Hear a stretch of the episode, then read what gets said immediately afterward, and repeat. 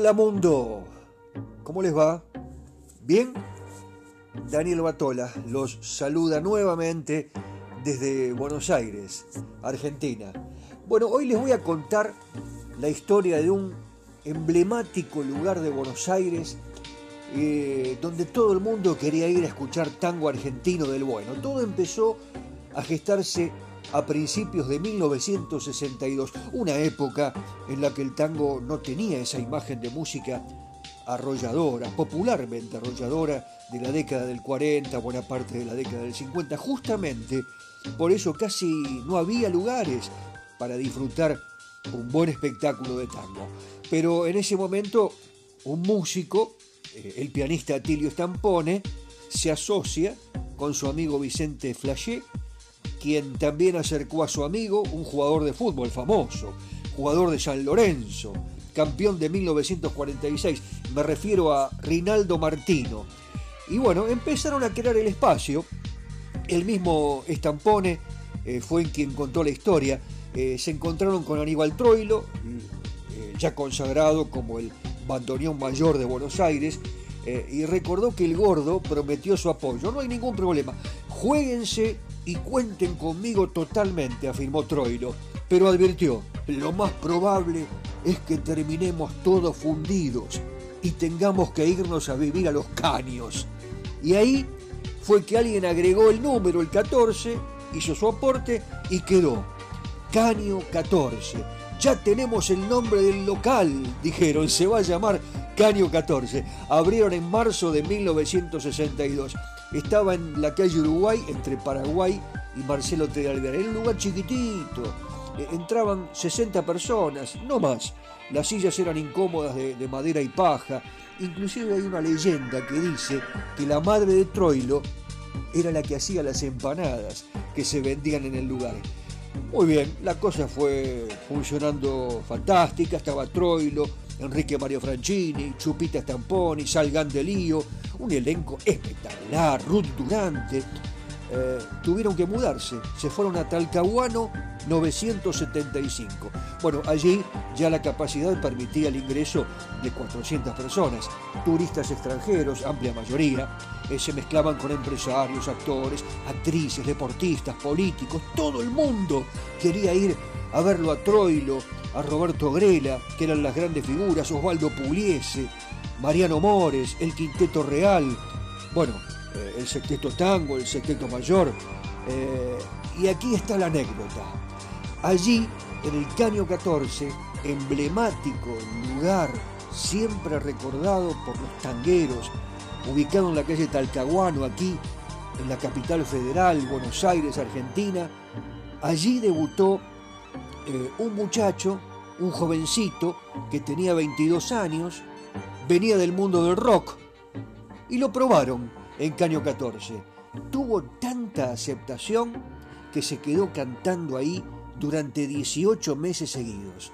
Bueno, esto marcó su desarrollo posterior y tuvo una carrera fulgurante. Me estoy refiriendo a quien hoy les voy a presentar. El hombre que cuando canta, al mismo tiempo toca su bandoneón blanco. Algo inédito, algo incomparable, algo muy difícil. Pero yo hoy se los voy a presentar eh, en una de sus primeras grabaciones con un tema característico, clásico, que se llama Dandy. ¿Lo escuchamos? Aquí está, Rubén Juárez.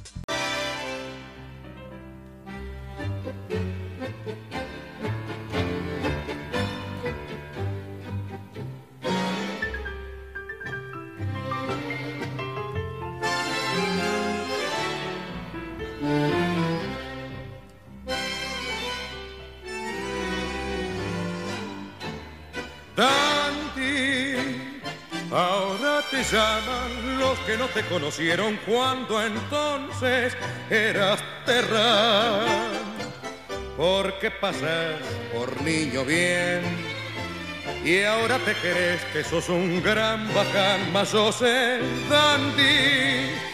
Que sos un seco y en el barrio se comentan fularías para tu mal Cuando sepan que solo sos confidente, tus amigos del café te piantarán.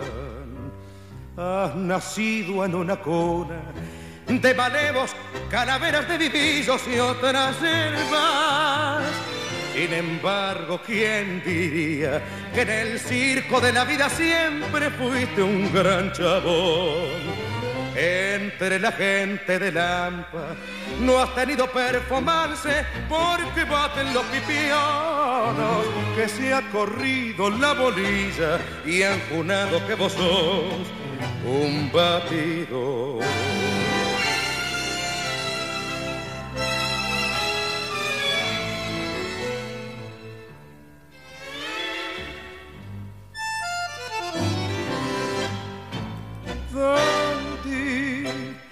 En vez de darte tanto corte, pensa un poco en tu viejita y en su dolor. Tu pobre hermana en el taller, su vida entrega con entero amor y por las noches su almita enferma con la de tu madrecita en una sola, sufriendo están cuando un día llega a nevar tu cabeza, a tu hermana y a tu vieja, tú lloras. Has nacido en una cuna de malevos, calaveras de vivillos y otras hierbas. Sin embargo, ¿quién diría que en el circo de la vida siempre fuiste un gran chabón? La gente de Lampa. No has tenido performance porque baten los pipianos que se ha corrido la bolilla y han vos sos un batidor. Buenísimo, gran personalidad la del negro Juárez. El querido Juárez que, bueno, ya sé, vos te estarás preguntando qué significa dandy antes que vayas a Google. Eh, eh, es un arquetipo de una persona muy refinada en el vestir, con grandes conocimientos de moda, ¿no?